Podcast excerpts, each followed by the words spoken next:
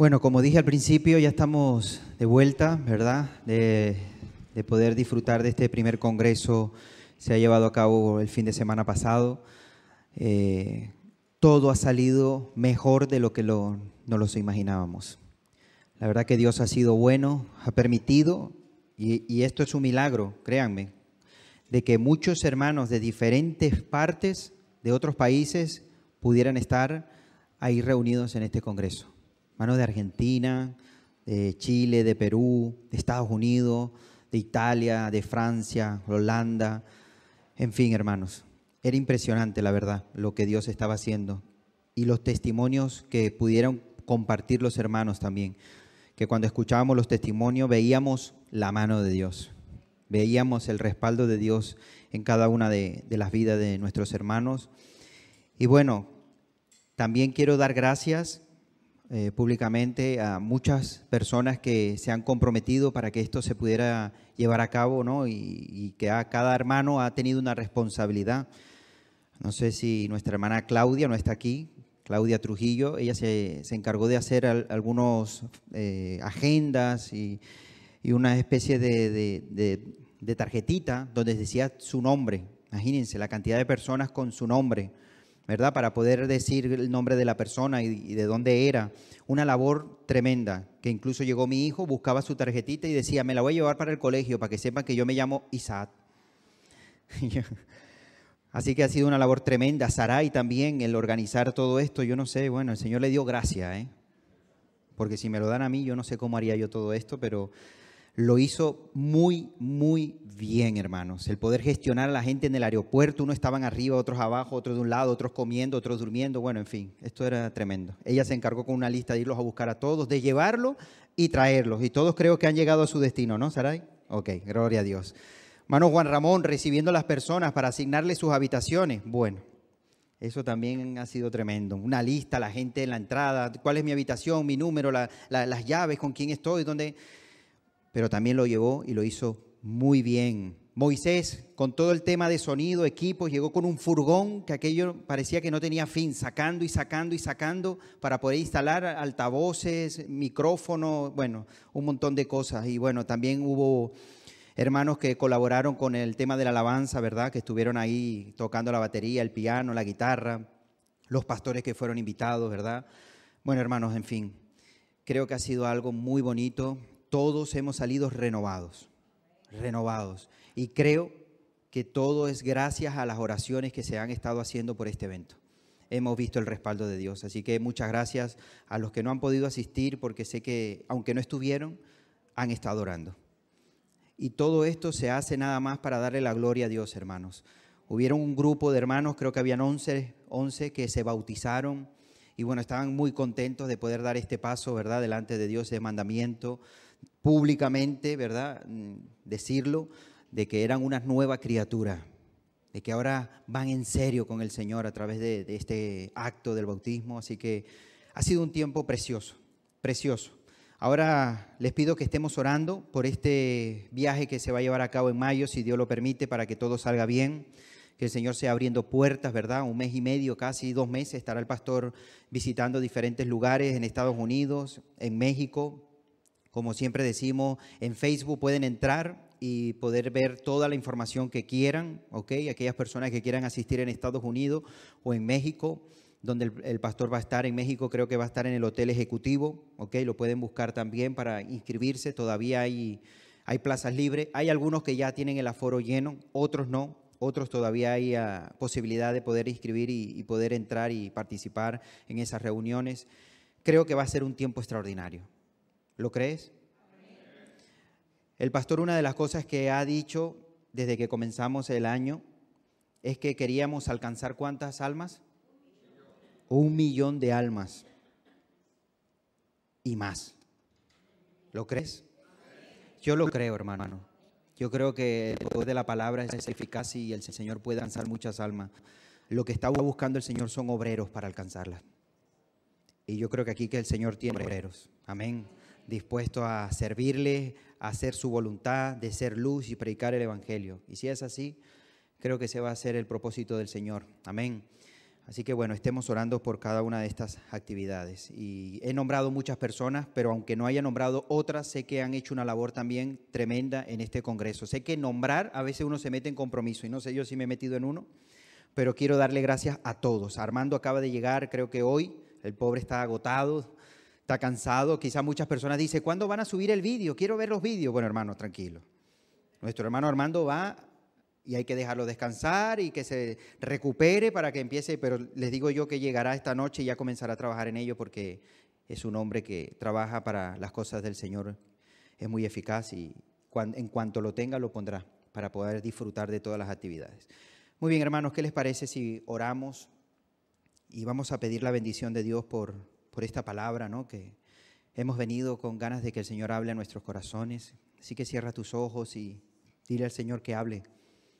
Dile, Dios mío, habla mi vida, habla mi corazón. Necesito tu palabra. Necesito que me hables. No quiero salir de aquí como he entrado, quiero salir diferente. Háblame a través de tu palabra, Dios mío, te doy gracias. Gracias por este tiempo, gracias por tu amor, gracias porque tu presencia está aquí con nosotros. Señor, yo te pido que en esta hora tu Espíritu Santo esté hablando a cada uno de los corazones, Señor, que están aquí presentes y los que están a través de las redes sociales. Ministra nuestras vidas en el día de hoy. Estamos atentos a lo que nos quieres decir. Queremos poner por obra tu palabra, Señor, vivir cada día conforme a tu voluntad, Dios mío. Ayúdanos a ser oidores de tu palabra, pero también hacedores de ella. Y dejamos este tiempo en tus manos, en el nombre de Jesús. Amén y amén. Muy bien, hermanos. Eh, hoy quiero compartirles, es una historia que creo que muchos de ustedes la conocen. Cuando Jesús ya es crucificado, ¿verdad? Y es enterrado, hay mucho entorno, muchos discípulos, muchas personas que le seguían, que estaban muy tristes, muy tristes por lo que había acontecido. Ellos tenían una esperanza y en esa esperanza parece que se desvaneció una vez que Jesús fue sepultado. No se, no se acordaban de las promesas, no se acordaban de las palabras, no se acordaban de lo que ya estaba escrito en el Antiguo Testamento, cada una de esas profecías que se daban de él, ¿verdad? Parece que se había olvidado todo. Jesús muchas veces le estaba enseñando a sus discípulos que era necesario que acontecieran todas estas cosas. Pero parecía que en ese momento de, de angustia, cuando ya vieron físicamente que llegó el tiempo, que llegó el momento de que lo que Jesús decía había, ah, pasaba, pasaba, ellos pensaron que quedó ahí, que ya había muerto y que ya todo se había desvanecido. Y comenzó a haber mucha tristeza en todos los seguidores y discípulos del Señor. Dice que muy temprano, ¿verdad? Al tercer día se levantan unas mujeres, van al sepulcro y la sorpresa que se llevan es que la piedra estaba removida. Se sorprendieron, se asustaron, incluso llegaron a pensar que se habían robado el cuerpo del Señor. Volvieron, ¿verdad?, estas mujeres y empezaron a decirle a los discípulos de que Jesús no estaba en el sepulcro, que ya no estaba ahí su cuerpo. Pero en aquellos tiempos, como bien saben, no era costumbre creerle a la mujer, no tenía testimonio. Entonces, ¿qué hicieron? Los hombres, dice que Pedro fue uno de los que fue a ver al sepulcro si era verdad esto. ¿Y qué encontró? Los mantos con lo que estaba envuelto Jesús. Dice que estaba ahí puesto y no estaba el cuerpo del Señor. Y ahí fue donde Pedro pudo entender que el Señor quizás esa promesa que le dio se estaba cumpliendo. Verdaderamente el Señor había resucitado. Era verdad las palabras que el Señor y el Maestro nos estuvo enseñando durante mucho tiempo. Pero es que en ese momento se estaban enterando ellos, pero había muchas personas en las cuales no sabían lo que estaba pasando. Habían unos hombres que habían escuchado el testimonio de las mujeres, pero habían comenzado a emprender un viaje a un lugar. Y quiero hablar de estos hombres y quiero que me acompañes por favor al Evangelio de Lucas. Lucas, en el capítulo 24, en el versículo 13 en adelante. Y dice así la palabra de Dios. Y he aquí, dos de ellos iban el mismo día a una aldea llamada Emaús. ¿Qué día? El tercer día. Aquel día donde las mujeres habían ido al sepulcro y había acontecido todo esto, ¿verdad? Dice que ellos, ellos comenzaron a caminar, iban a un lugar llamado Emaús. ¿Cuántos? Eran dos. Que estaban a 70 estadios de Jerusalén. ¿Qué distancia 70 estadios? 11 kilómetros. Una idea casi, es un poco más aguamasa, ¿vale? Que se hagan una idea de la distancia. E iban hablando entre sí de todas aquellas cosas que habían acontecido. Sucedió que mientras hablaban y discutían entre sí, Jesús mismo se acercó y caminaba con ellos, mas los ojos de ellos estaban velados para que no le conociesen. Y les dijo, ¿qué practicáis? ¿Qué prácticas son estas que tenéis entre vosotros mientras camináis? ¿Y por qué estáis tristes? Se ve que ellos dos iban caminando y que estaban hablando lo que estaba aconteciendo en Jerusalén. Iban saliendo de Jerusalén. Muy bien, ustedes saben que la Biblia muchas veces cuando dice van a Jerusalén, quiere decir suben a Jerusalén. Y cuando salen de Jerusalén, descienden, bajan de Jerusalén. Ellos estaban bajando, estaban descendiendo de Jerusalén. ¿Por qué? Porque había una fiesta en ese lugar. Se celebraba la Pascua, donde todos subían, ¿verdad? Como muy bien dicen en las Escrituras, a celebrar esta fiesta tan importante.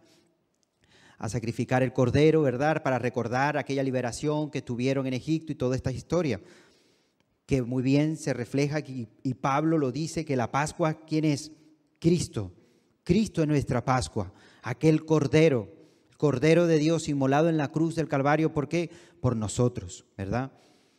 Entonces dice que ellos venían tristes, hablando entre ellos, contando lo que estaba pasando por el camino. Qué triste cuando pasa algo y en vez de haber alguien que te apoye, sigue alimentando esa tristeza. ¿Te has encontrado alguna vez así? Con alguien que en vez de darte ánimo dice, lo siento, es que es verdad, es que esto no tiene sentido, esto va así, es así toda la vida. Y tú dices, vaya hombre, muchas gracias. Pero a veces es así, es la realidad, ¿no? A veces se alimenta esa tristeza y, en vez de animarte, terminan desanimándose unos a otros. Sí, sí, y el otro sí, tienes razón, y, y van desanimándose. No somos llamados a eso. Somos llamados a marcar la diferencia como hijos de Dios. ¿Verdad? En medio de la circunstancia nosotros tenemos que llamar la diferencia, marcar la diferencia.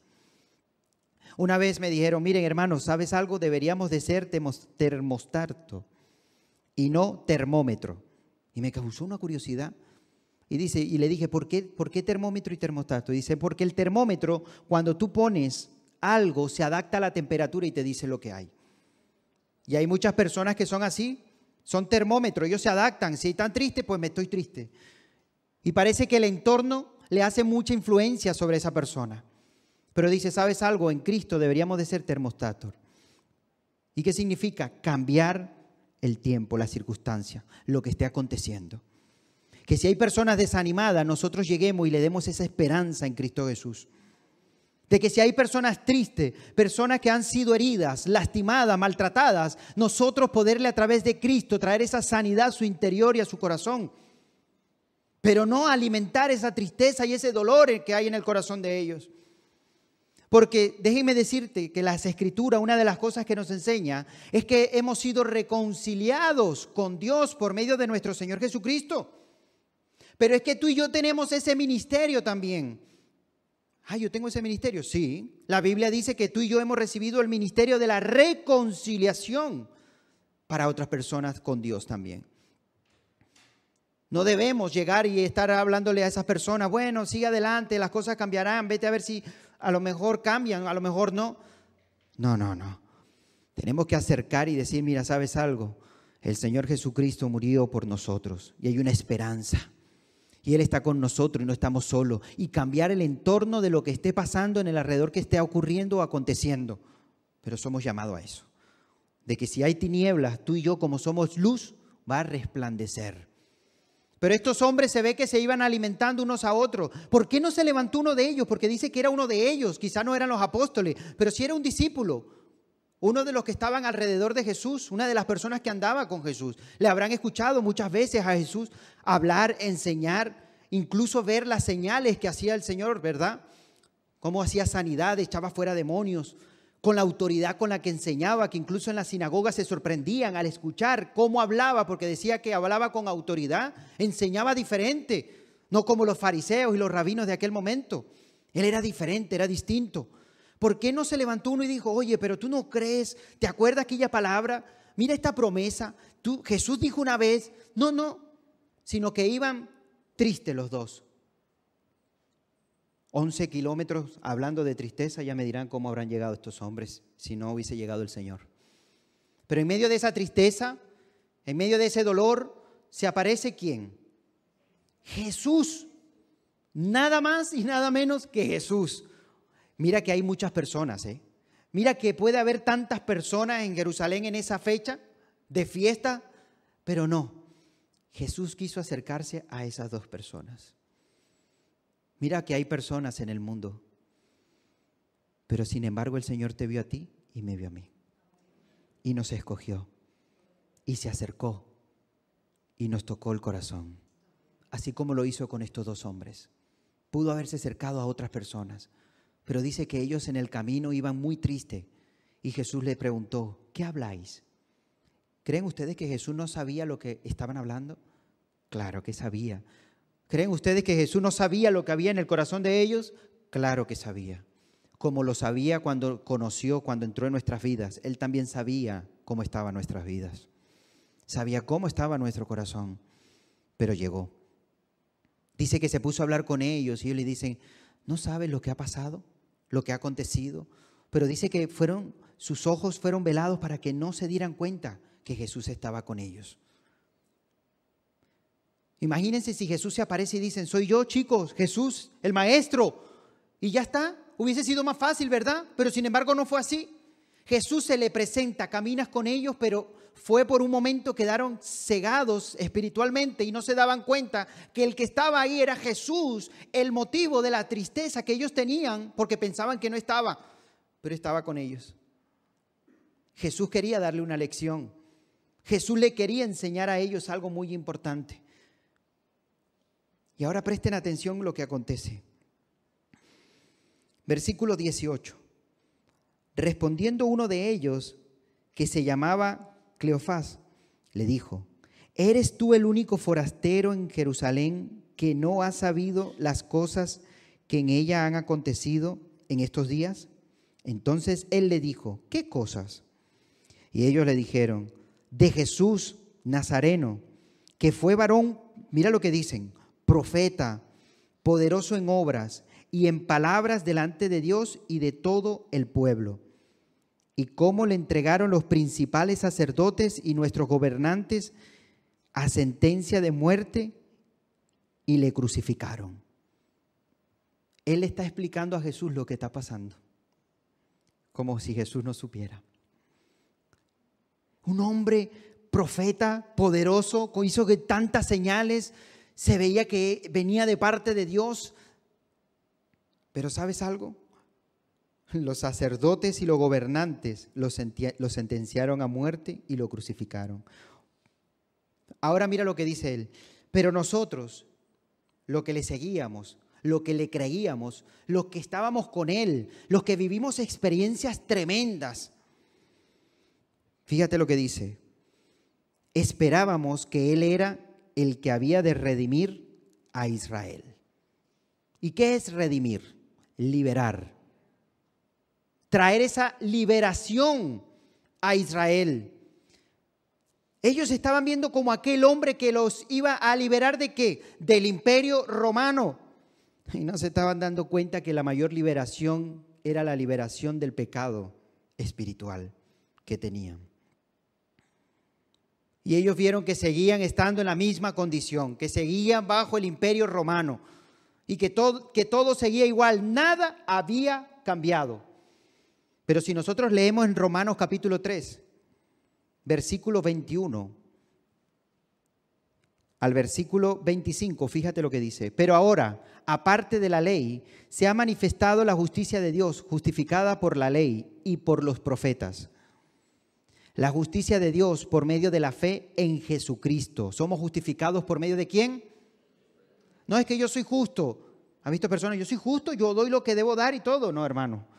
Somos justificados. El único que es justificado delante de Dios es a través de Cristo. Sin Cristo no hay ninguno justo. Para que todos que creen en Él, porque no hay diferencia. Por cuanto todos pecaron y están qué? Destituidos de la gloria de Dios, siendo justificados gratuitamente por su gracia mediante la redención que es en Jesucristo a quien Dios puso como propiciación, como sacrificio por medio de la fe en su sangre, para manifestar su justicia a causa de haber pasado por alto en su paciencia los pecados pasados. Ahí está la redención. Ahí está el precio que se pagó por los pecados, no de ellos, sino de toda la humanidad. Ahí está la libertad que trajo nuestro Señor Jesucristo en la cruz del Calvario en la cuales ellos no entendían y decían, teníamos la esperanza de que Él fuera el redentor de Israel. Pero ¿no te ha dado cuenta lo que ha hecho el Señor? Lo que ha estado establecido y profetizado en toda la ley y que se ha cumplido en el Señor. ¿No te has dado cuenta? Fíjate otro texto. Primera de Timoteo, capítulo 2. Mira lo que dice, versículos 5 al 6. Porque hay un solo Dios. ¿Cuántos dioses hay? Uno no, pero es que a mí me han hablado del Dios. Hay un solo Dios.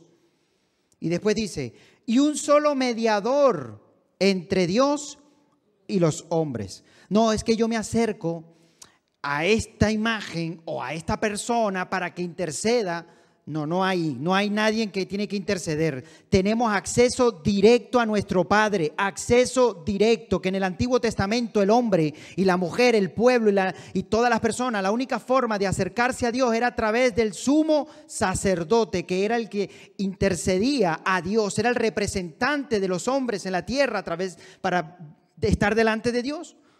Pero eso ya no es así. La Escritura dice que cuando Jesucristo murió. En el momento que murió, dice que el velo que dividía donde estaba el lugar santísimo, la presencia de Dios, al lugar santo, el velo se rasgó. Y en ese momento representaba físicamente de que el acceso era directo al Padre. ¿A través de quién? De nuestro Señor Jesucristo. No tenemos que ir a hombre, no tenemos que acercarnos a imágenes, no tenemos que pensar en, en cosa ninguna, porque la escritura es clara y creo que es bastante clara, ¿sí o no? No, es que yo a veces no entiendo. Bueno, hermano, para no entender esto ya me dirán. Las escrituras nos están enseñando que hay un solo Dios. No te puedes inventar un Dios a tu manera. Hay un solo Dios y está establecido y está en las escrituras de cómo es nuestro Dios. ¿Y cómo me acerco? Bueno, ahí dice, porque hay un solo, un solo Dios y un solo mediador entre Dios y los hombres, Jesucristo hombre, el cual se dio a sí mismo en rescate él se dio a sí mismo para rescatarnos a nosotros. En rescate por todos, de lo cual se dio testimonio en su debido tiempo. Ahí estamos viendo ese precio que se pagó por nosotros. Ahí estamos viendo esa respuesta que este hombre y esto estaban caminando y estaban buscando ese momento en los que ellos decían, nuestra esperanza Estábamos esperando que Él fuera el que, el que fuera a redimir a Israel. Pero si eso pasó, eso aconteció. Y ahora además, seguimos leyendo, versículo 21. Y ahora además de todo esto, hoy ya es el tercer día que esto ha acontecido. Ya es el tercer día mucho nos habló y nos dijo que Él vendría y resucitaría el tercer día. ¿Qué te parece? Y no ha pasado nada de eso. Pero ¿a quién le estás hablando? ¿Con quién están conversando? Con Jesús. Está a tu lado. Como dice las escrituras, donde hay dos o tres en mi nombre, ahí estoy yo y el Señor estaba con ellos en medio de su tristeza. Pero el dolor y la tristeza muchas veces nos, impide ver las promesas y la gloria de Dios en nuestras vidas. Y las aflicciones y las pruebas y las circunstancias y el dolor. Y a veces que le damos más importancia y vemos más grande la circunstancia que el Dios grande y poderoso que está con nosotros. Y no se daban cuenta Parece que el dolor y el sufrimiento que estaban pasando y que habían alimentado unos con otros, no se estaban dando cuenta que Jesús estaba ahí en el medio de ellos dos.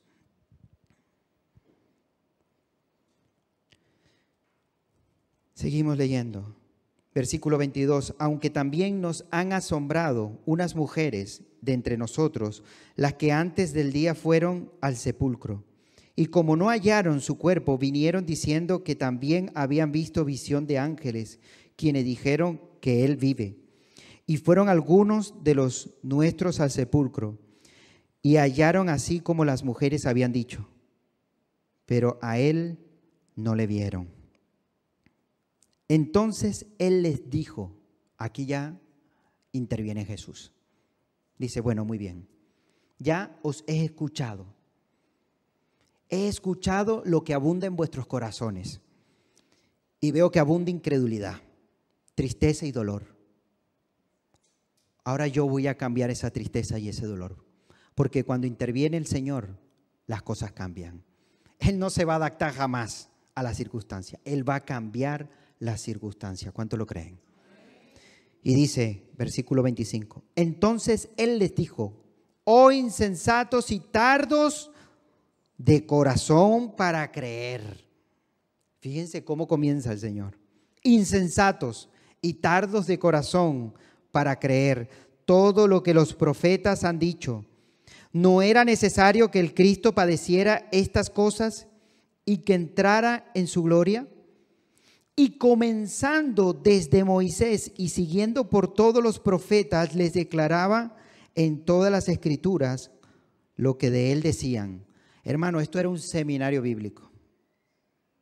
Ya me gustaría a mí poder estar en ese momento y escuchar al Señor exponer desde la ley, cuando dice Moisés, está hablando de los cinco primeros libros, profetas, ¿verdad? Y todo lo que hay en el Antiguo Testamento, todo lo que hablaba de Él, todas las profecías que se cumplieron en Él. Tendría que ser asombroso, ¿verdad?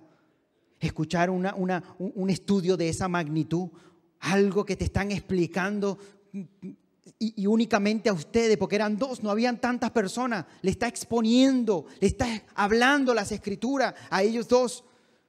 Siempre me ha causado curiosidad. Hay dos episodios en la Biblia que a mí en particular me causa curiosidad. Siempre he dicho, Dios mío, si yo hubiese estado ahí, lo que hubiese podido aprender. Esta es una. No sé cuánto tiempo duró el, recorrido, pero para que el Señor le expusiera, imagínense ustedes, desde el Antiguo Testamento hasta en ese momento, todo lo que se cumplía, ¿verdad? Todas las profecías en Jesús, imagínense ustedes lo que pudo haber hablado Jesús. Pero es que hay otro hombre que también dice que le expuso lo que estaba leyendo desde ahí hasta el Mesías. Y fue Felipe con el etíope eunuco que se montó al carruaje, ¿se acuerdan? Que estaba leyendo Isaías y le dice, ¿sabes lo que estás leyendo? ¿Cómo sabré si nadie me lo explica? Felipe dijo, no te preocupes, ¿puedo entrar? ya una vez que toma asiento, ya está. Comenzó a hablar este hombre y le expuso la palabra de Dios de tal manera. Fíjense ustedes que fue una exposición de la palabra tan bonita, aunque la conversión, ¿verdad? Viene a través del Espíritu, no la gran exposición de la palabra. El Espíritu de Dios es el que convence al mundo de pecado. Pero fíjense que fue una exposición tan amplia que el eunuco mandó a parar el carro y comenzó en el Antiguo Testamento. Y una de las expresiones que dijo fue, paren el carro, ahí hay agua, ¿qué me impide bautizarme? Ya había llegado a hablarle incluso del bautismo que Jesús dijo, ir por todo el mundo, predicar el Evangelio y todo al que creyera y ser, fuera bautizado en el nombre del Padre, del Hijo y del Espíritu Santo, ¿verdad? Aquella, aquella mandato que dio el Señor. ¿Y, qué dijo Felipe? Que es una de las preguntas que le suelo hacer a, los hermanos cuando están recibiendo este pequeño curso que, que se les da del bautismo. Yo le hago esa pregunta también. ¿Crees con todo tu corazón que Jesús es el Mesías? ¿Es el Hijo de Dios? Y él le dijo, creo. Pues ya está. Automáticamente fue bautizado. Son dos sermones que me hubiese gustado estar a mí, estar ahí y poder aprender poder aprender lo que el Señor estaba enseñando en ese momento. ¿Por qué? Porque eran perlas. eran revelaciones que el Señor estaba trayendo a través de las escrituras y la palabra de Dios. Lo que estaba profetizado, lo que ya estaban anunciando del Señor. Y el Señor lo primero que hace es darle este estudio a través de la palabra de Dios. ¿Verdad? Donde lo hemos leído en el versículo 27, que dice, comenzando desde Moisés, siguiendo por todos los profetas, les declaraba en todas las escrituras lo que de él decían. Versículo 28. Llegaron a la aldea donde iban y él hizo como que iba más lejos. Él, hizo como que iban más lejos, como que iba a seguir caminando, que ellos ya habían llegado a su destino y se iban. Pero hay una costumbre, ¿verdad? En Israel, que cuando estás con alguien siempre lo invitas a casa a comer. Aquí ya no, aquí uno conoce a alguien y para tu casa no. ¿Quieres? Bueno, te invito aquí a la esquina. Pero ahí ya tienen por costumbre invitar a sus casas a comer. Jesús sabía que lo iban a invitar. Por eso dice, hizo, hizo como que iba a seguir, esperando la invitación. Versículo 29. Mas ellos le obligaron a quedarse diciendo, quédate con nosotros porque se hace tarde y el día ya es declinado. Entró pues a quedarse con ellos. Y aconteció que estando sentado con ellos a la mesa, tomó el pan no lo, tomó, no lo tomaron ellos. ¿Quién lo tomó? Jesús. Y lo bendijo. Lo partió y les dio. Entonces le fueron abiertos los ojos y le reconocieron, mas él desapareció de su vista. ¿Se pueden imaginar ustedes esa escena por un momento? Hemos caminado kilómetros con Jesús nos ha exhortado, nos ha llamado insensatos, ¿verdad? Incrédulos, porque no creen lo que está profetizado de Jesús. Los hemos, lo hemos invitado con nosotros. Dice que partió el pan, lo bendijo y le dio. Y automáticamente se le fueron abiertos sus ojos espirituales, pero físicos dejaron de ver a Jesús. ¿Por qué? Porque muchas veces tenemos que abrir nuestros ojos espirituales y saber discernir las cosas que tiene Dios, más que las cosas físicas. Porque déjeme decirles que aconteció algo que un hombre, por quitar la mirada de Jesús y poner la mirada en lo físico, en la tormenta, comenzó a hundirse. Pero mientras mantenía su mirada en Jesús, caminó por las aguas. Y eso es lo que el Señor nos quiere enseñar, que pongamos nuestra mirada en su voluntad, en su promesa, en su llamado que a pesar de lo que esté aconteciendo a nuestro alrededor físicamente, la última palabra la tiene nuestro Dios, nuestro Señor. Y que nosotros confiamos en Él. Y como dice las Escrituras, ¿verdad? Bienaventurado el hombre que confía en el Señor. Dice que es como un árbol plantado junto a corrientes de agua, que sus hojas no caen. Y da fruto a su tiempo. Es un árbol fértil, firme, fuerte. Porque ha puesto su confianza en el Señor. Es como el monte de Sión, que no se mueve, sino que permanece para siempre. Por eso es que debemos poner nuestra confianza en el Señor. Y que el Señor revele, que el Señor abra esos ojos espirituales. Que así dice las Escrituras, cosas que oído no oyó ni ojos ha visto. Son las cosas que tiene preparada el Señor para quién? Para nosotros. Y nosotros tenemos que abrir esos ojos, tenemos que estar abiertos, o sea, tenemos que estar observando lo que el Señor tiene preparado para nuestras vidas, hermanos. Dice que en ese momento ellos abren los ojos, se dan cuenta que el mismo Señor Jesús estaba con ellos y desapareció en medio de ellos. Versículo 32. Y se decía uno a otro, ¿no ardía nuestro corazón en nosotros mientras nos hablaba en el camino cuando nos abría las escrituras? Fíjate, usa la expresión cuando nos abría las escrituras. ¿Qué pasa cuando nos abría las escrituras? Ardía nuestro corazón. Fíjense ustedes lo que estaba pasando, que ellos no se daban cuenta. La eficacia. ¿Por qué? Porque la palabra es inspirada por Dios. Y cuando nosotros nos acercamos a la palabra, nos acercamos al, al Señor. Y buscamos respuestas del Señor.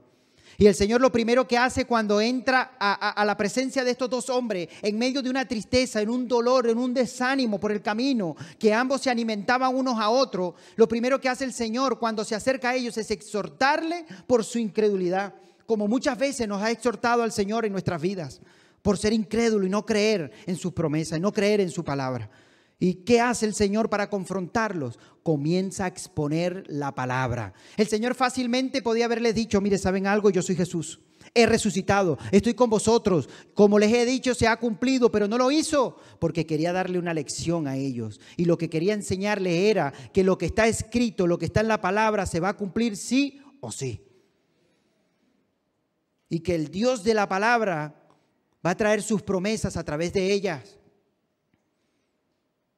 Y por eso ellos dicen, cuando el Señor se desapareció delante de ellos, dice, ¿saben algo? A mí me pasó algo, ¿te pasó a ti? Sí que que ardía mi corazón cuando nos hablaba de la palabra. Ahora fíjense, ha cambiado la forma de hablar.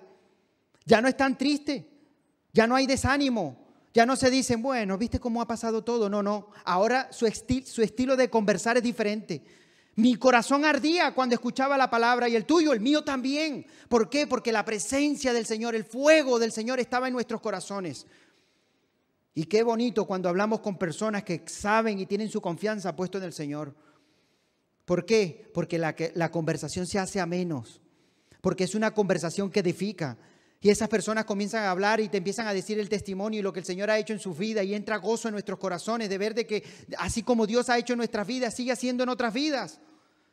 Una de las cosas que me gocé muchísimo en el Congreso es de escuchar los testimonios de nuestros hermanos, de ver los milagros tan grandes y tan maravillosos que Dios estaba haciendo y que seguirá haciendo. Y de ver tanta fe, fortaleza, que a pesar de la condición física, no les limitó el poder estar en el Congreso y recibir la bendición de Dios. Y créame que limitaciones físicas que, que, tú podías decir, ¿y cómo llegaste? Y decían, pues no lo sé, pero llegué. Llegué. Y limitaciones económicas que ni ellos saben cómo suplió el Señor, pero lo que sí saben es que están. Que a pesar de la distancia no sabían cómo iban a llegar, pero llegaron. Porque esa es la diferencia de una persona que ama a Dios, que no busca problemas, no busca circunstancias, no busca obstáculos, sino lo que está buscando es la bendición de Dios, cueste lo que le cueste. Y Dios le va a bendecir, Dios le va a honrar. Yo no sé cuál es tu propósito, cuál es tu prioridad en la vida, qué es lo que estás poniendo en lo primero. Pero la Biblia dice que tenemos que poner en primer lugar las cosas de Dios. Buscar primeramente el reino de Dios y su justicia. Y quizás a ti te va se te hace difícil físicamente, quizás económicamente, quizás no tienes la fuerza que quieres tener. No sé cuál es lo que está aconteciendo que tú dices, me gustaría, pero no puedo. Pero si tienes ganas, si verdaderamente quieres, el Señor te va a bendecir.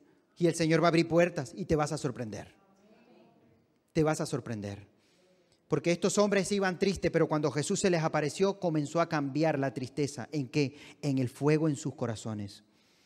Y ellos se dieron cuenta que cambiaron, que el ambiente cambió. Y comenzaron a hablar entre ellos. ¿No ardía en tu corazón cuando nos hablaba por el camino? Y nos abría las escrituras. Dice, y levantándose en la misma hora, volvieron a Jerusalén y hallaron a los once reunidos y a los que estaban con ellos. ¿Qué hicieron automáticamente? Recuerden que la conversación decía que ya era tarde. Ya es tarde. ¿Por qué no entras y cenas con nosotros? Pues cuando se les reveló que era Jesús, era tanto el gozo y la alegría que les daba igual la hora. Ellos querían estar con sus hermanos y dar testimonio de lo que habían vivido. No, pero son 11 kilómetros de vuelta atrás, como si son 20. Yo no veo distancia. Yo lo que veo es la bendición de Dios y quiero compartirlas con los hermanos.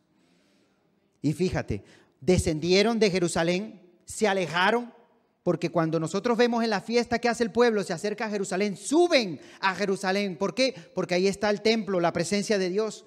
Y aquí está representando a estos hombres que se están alejando. Su tristeza y su dolor está haciendo que desciendan de Jerusalén pero cuando tienen el encuentro con el Señor, el fuego arde en su corazón a través de la palabra, se le cae el, velo, ¿verdad? Y comienzan a ver espiritualmente. ¿Y qué hacen? Comienzan a subir a Jerusalén, a donde están sus hermanos, donde están juntos, donde están compartiendo y están disfrutando de lo que está aconteciendo. Y ellos quieren compartir con ellos la bendición que están viviendo. Fíjate, versículo 34. Que decían, ha resucitado el Señor verdaderamente y ha aparecido a Simón. Entonces ellos contaban las cosas que le habían acontecido en el camino y cómo le había reconocido al partir el pan. Es curioso, a mí me llamó mucho la atención, incluso lo subrayé, porque yo dije, Señor, te reconocieron cuando partiste el pan. El Señor quizás no partía el pan de cualquier manera. Es curioso, ¿verdad? Dice que tomando el pan, ojo, Él es el invitado. Se supone que uno parte el pan y se lo da al invitado. Él siendo el invitado, tomó el pan. ¿Y qué hizo? Lo bendijo. La bendición del Señor es diferente. El partir el pan es diferente. La comunión con el Señor es diferente. La presencia del Señor en nuestras vidas hace que todo sea diferente. Y ellos dicen, nos dimos cuenta automáticamente cuando partió el pan. Y eso es lo que está buscando el Señor, comunión, unidad, el compartir los unos por los otros, el no vivir triste, porque el Señor podía haberse aparecido a otras personas, créanme. Se podía haber mostrado a otros, pero sin embargo está en la escritura de estos dos hombres. Hables de estos dos. Y el Señor cambió sus corazones, su forma de pensar. Y esa incredulidad la convirtió en fe y esperanza. En que lo que había acontecido, el Señor había traído esa libertad. Que no era una libertad física, que no los iba a liberar, ¿verdad?, del imperio romano, sino que una libertad mayor. ¿Por qué? Porque iba a ser una libertad eterna, eternamente. El Señor vino a traer vida y vida en abundancia. Y eso es lo que Él quería el Señor, que ellos aprendieran. El Señor lo primero que hace, les abre, ¿verdad? Le habla la palabra de Dios. Dice que después tuvo una comunión con ellos y en ese momento de comunión se dieron cuenta de que el Señor estaba con ellos cuando le fueron abiertos los ojos ¿verdad? Espiritualmente se dieron cuenta, pero si nosotros seguimos leyendo en ese mismo capítulo más adelante, nos vamos a encontrar que entre ellos comenzaron a hablar y el Señor se les apareció y les dijo, mirad mis manos, mirad mis pies, soy yo. Y estaban atónitos, sorprendidos de lo que estaban viendo, de lo que estaba aconteciendo, pero ya no se les había dicho, ya no habían visto en el sepulcro, no estaban hablando entre ellos que el Señor había resucitado. ¿Y por qué se sorprendieron al ver al Señor? Es que somos muchas veces de esa manera. Conocemos la palabra, conocemos la promesa, sabemos del Dios Todopoderoso que está con nosotros. Pero sin embargo, cuando oramos y vemos la, respuesta de Dios, nos sorprendemos. Y a veces viendo la respuesta ni nos los creemos. Pero ese es el Dios maravilloso que está con nosotros. Ese es el Dios Todopoderoso que muchas veces nos enseña en su respuesta y nos dice, cree, yo estoy contigo. Cree, con todo tu corazón. Que para el que cree todo le es posible. Si tan solo crees, verás la gloria de Dios. La oración del justo es eficaz, puede mucho. Y todas esas promesas son para ti y para mí. Que a veces aún viendo las respuestas de Dios nos llegamos a sorprender. Y ellos estaban sorprendidos. Y fíjate lo que acontece. Versículo 45. Otra cosa que aconteció en ellos. Entonces les abrió el entendimiento para que comprendiesen las escrituras. Otra cosa más. Les habló la palabra, se les abrieron los ojos espirituales, pero después dice que le abrió el entendimiento para que comprendiesen las escrituras. ¿Por qué? Porque las escrituras es, habla de nuestro Señor. ¿Cuántos quieren conocer al Señor? Acerquemos a la palabra de Dios. Cada vez que abrimos la palabra, estamos conociendo cada vez más del Señor. Y si conocemos al Señor, vamos a hacer todas las cosas que a Él le agrada, porque le conocemos. Nadie puede agradar a alguien si no le conoce. Pero cuando tú conoces a alguien, a una persona, tú sabes qué le agrada, incluso lo que no le agrada. Si tú quieres darle un detalle a tus padres, tú sabes qué detalle les puedes dar y qué otros detalles no les puedes dar, porque si no se enfadarían. Si tú quieres darle un detalle a tu hijo, tú sabes qué le agrada, porque le conoces.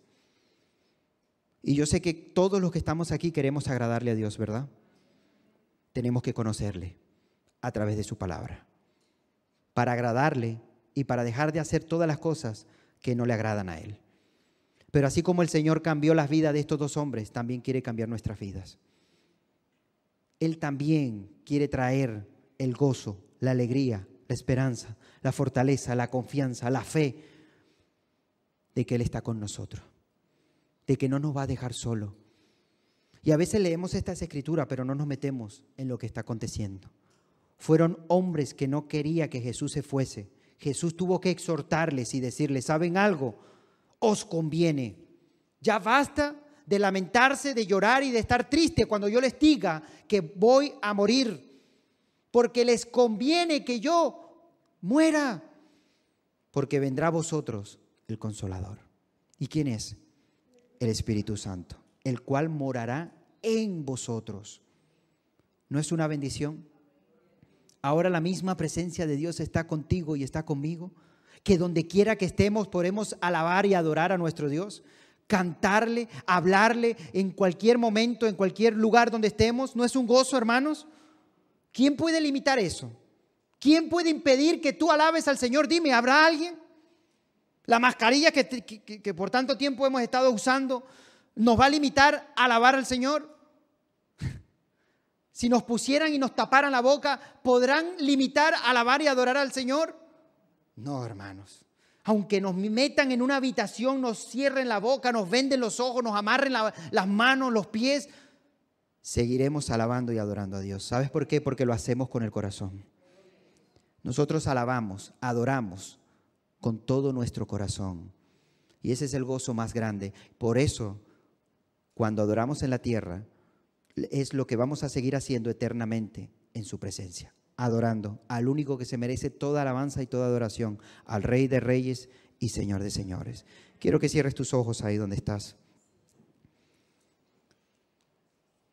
Dos hombres que se alejaban del templo, se alejaban de aquel lugar donde todo el pueblo subía a buscar de Dios.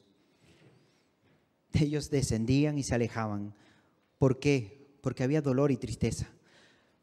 Pero muchas veces pasa eso en nuestras vidas, cuando estamos tristes, cuando quizás estamos decepcionados, cuando hemos recibido una mala noticia, cuando hay un gran dolor en nuestro corazón, parece que espiritualmente, espiritualmente comenzamos a descender. Y descender es alejarse de la presencia de Dios. Descender es dejar de confiar en Él. Y estos dos hombres estaban descendiendo y se estaban cada vez alejando más. Pero en medio de ese descenso aconteció algo. Pasó, algo hermoso, que es lo que quiere hacer el Señor en nuestras vidas. Que en ese descenso de tristeza, de dolor, de fracaso, el Señor está ahí, en medio de ellos en medio de tu vida, en medio de la circunstancia, de la prueba y del dolor, el Señor está ahí.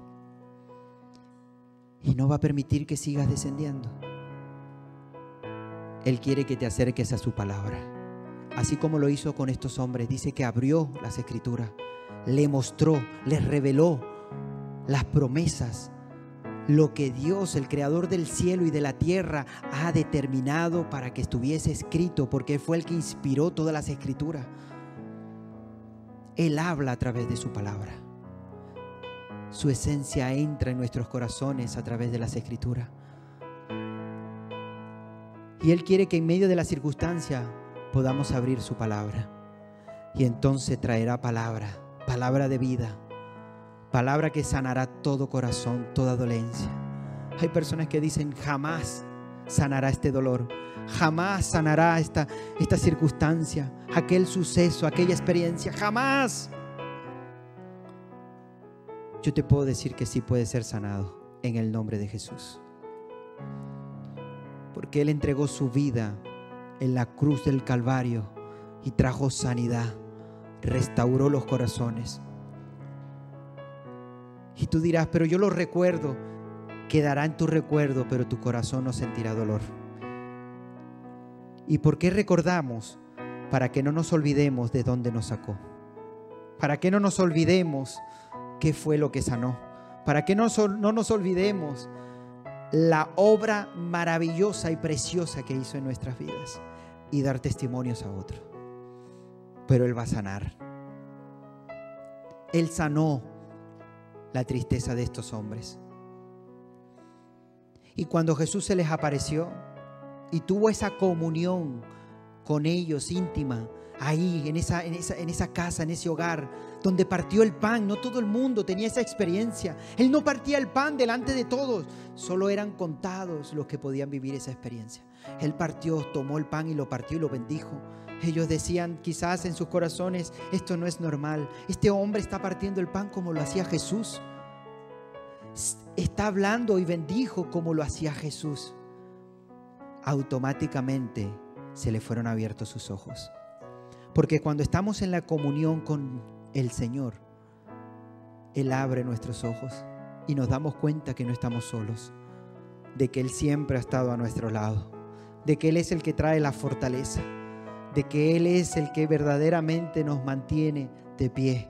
Quita toda tristeza, todo dolor, trae sanidad, nos restaura y nos levanta y dice, persevera, porque yo estoy contigo todos los días hasta el fin del mundo. Todas las cosas de este mundo pasará, pero mi palabra permanecerá para siempre. Y entonces comienza a haber un gozo en nuestras vidas y nuestros corazones. ¿Y sabe qué trae el gozo? ¿Sabe qué trae la alegría? ¿Sabe qué trae todo esto? El hablar, el anunciar, el predicar, el evangelizar, el decir las cuantas maravillas el Señor ha hecho en mi vida. Es imposible callarnos. Porque queremos decírselos a todo el mundo. Que el Señor me ha sanado. Que el Señor me ha liberado. Que el Señor me ha restaurado que el Señor me ama, que el Señor me ha abrazado, que me ha escogido, que en medio de la soledad el Señor siempre estuvo a mi lado. ¿Quién puede callar tantas bendiciones? Por eso el salmista dice, alma mía, bendice al Señor.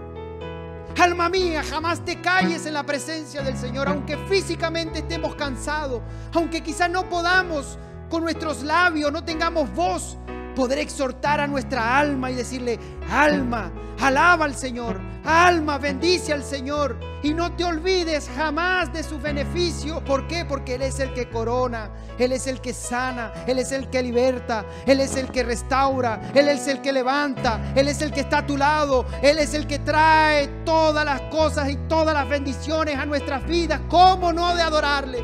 ¿Cómo no de alabarle? ¿Cómo podré yo callar las bendiciones de Dios? Imposible. Aunque nos digan locos, estamos locos por Cristo. Y ahora estos dos hombres, después de haber tenido un encuentro con Jesús, ¿qué hacen?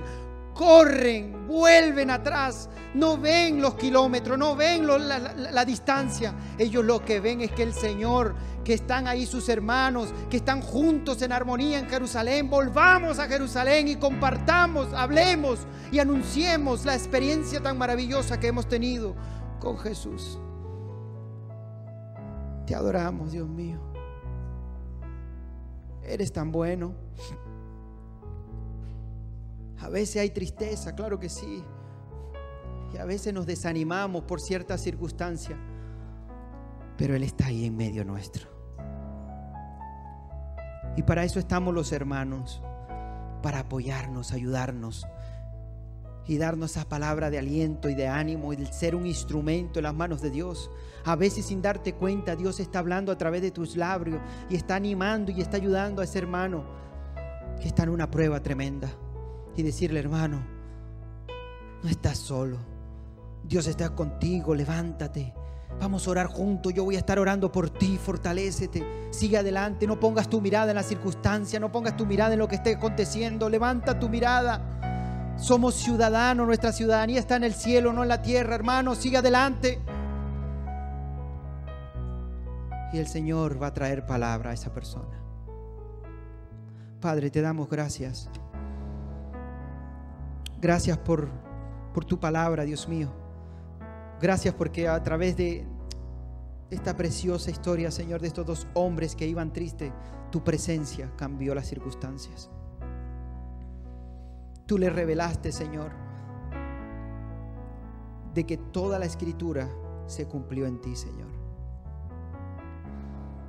Yo te doy gracias porque a veces somos como estos hombres y a veces estamos sin darnos cuenta descendiendo con, con nuestra tristeza, con dolores, con aflicciones y las pruebas. Pero yo te pido que tu presencia esté con nosotros en medio de toda la circunstancia. Que traigas palabras, Señor, que nos exhorte, nos redarguya, que nos levante, que avive el fuego que hay en nuestros corazones, que arda como nunca antes, que tu Espíritu Santo traiga llenura a nuestro ser, Señor, y que, y que nos levante y pongamos nuestra mirada hacia, hacia la meta, Señor. Que lo que esté aconteciendo a nuestro alrededor no nos detenga sino que sigamos adelante. Y, sé que muchas veces vamos a tropezar y nos vamos a caer, pero trae la fortaleza para podernos levantar nuevamente y seguir caminando. Yo te doy gracias por cada uno de mis hermanos que están hoy aquí presentes. Incluso, Dios mío, te pido por aquellos que no han podido asistir el día de hoy, si hay desánimo, tristeza en sus corazones, yo te pido que tu fuego arda en este momento en cada uno de ellos. Ayúdalos, Señor. Que vengan, Dios mío, la próxima reunión, que no se pierdan las bendiciones tuyas. Bendice a cada uno de mis hermanos que a través de las redes sociales van a estar escuchando este mensaje. Quizás nunca en mi vida les voy a conocer, pero lo precioso de todo esto, Señor, es que tu palabra, tu palabra es viva y es eficaz. Que tú estarás trayendo palabras, Señor, a cada uno de estos corazones, Señor. Bendícelos. Bendice a cada persona, a cada familia, a cada hogar, Señor que estará escuchando este mensaje. Gracias, Padre, por todas las cosas que estás haciendo en nuestras vidas y las que vas a seguir haciendo. En el nombre de Jesús. Amén y amén. Le damos un fuerte aplauso, Señor, en esta hora. Amén. Aleluya. Dios es bueno. Amén.